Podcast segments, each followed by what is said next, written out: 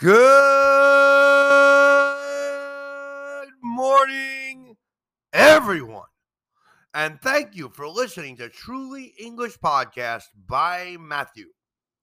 Today is the fifth day of October 2021. Hoy es 5 de octubre 2021. And today is Truly English Podcast Season 2, Episode 194. Temporada 2, Episodio 194. And today is Tuesday. Tomorrow is Wednesday.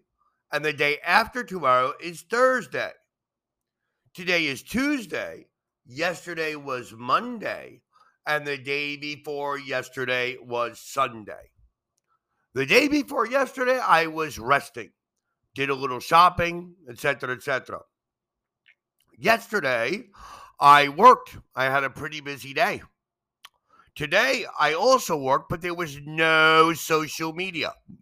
Today, or now we're going to be actually talking about yesterday. Yesterday, there was no social media.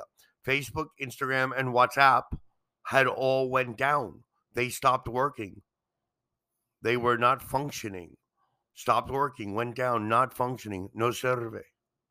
And it was a difficult day because there was a lack of communication. Today, all the communication seems to be working perfectly, and I'm back to work.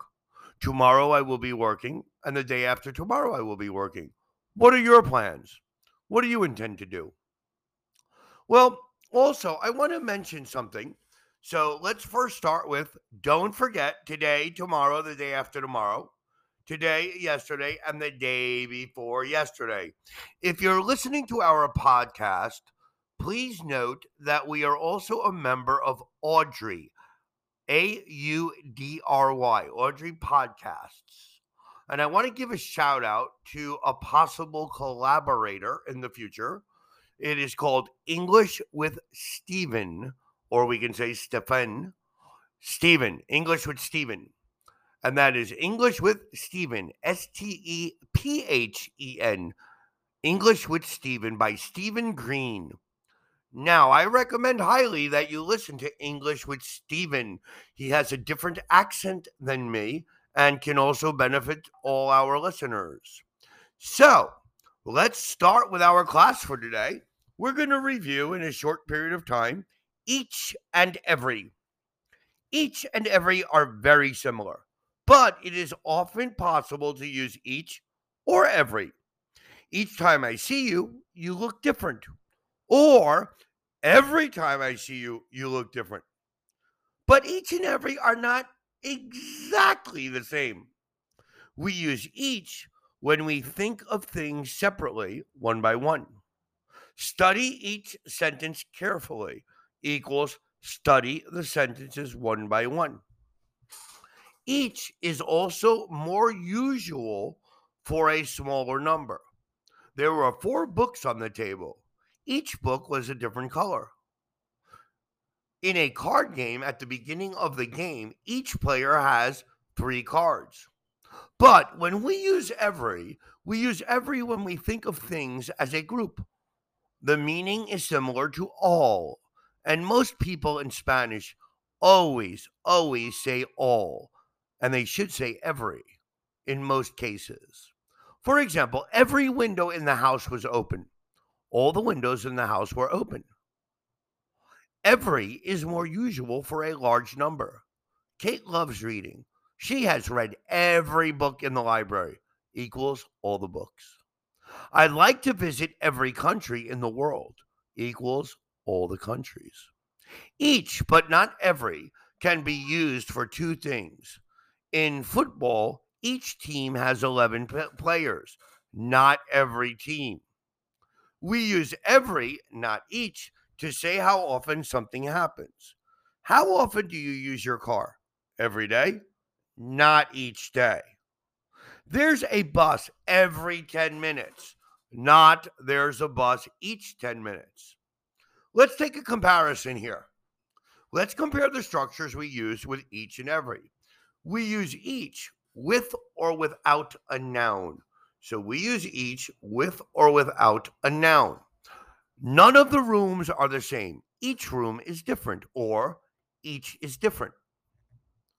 Or you can say each one. Each one is different. We say each of, each of the, each of these, each of them. Each of the books was a different color. Each of them was a different color. Read each of these sentences carefully. However, we use every with a noun. She's read every book in the library. We don't use everyone, every alone, but you can say everyone.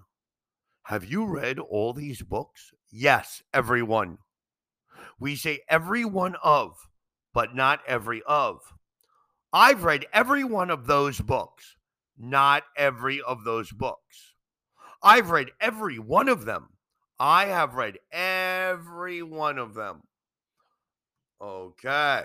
So we can also use each in the middle of a sentence. For example, the students were each given a book. Each student was given a book. We say a dollar each, 10 pounds each. Those oranges are 40 pence each. Each equals for one orange. Everyone, one word, and every one, two words. Everyone, one word, is only for people, equals everybody. Everyone enjoyed the party. Everyone, two words, is her things or people. Sarah is invited to lots of parties and she goes to everyone, equals she goes to every party. So now, if you have a chance today or tomorrow, try and study these. Try and remember how we use each and every.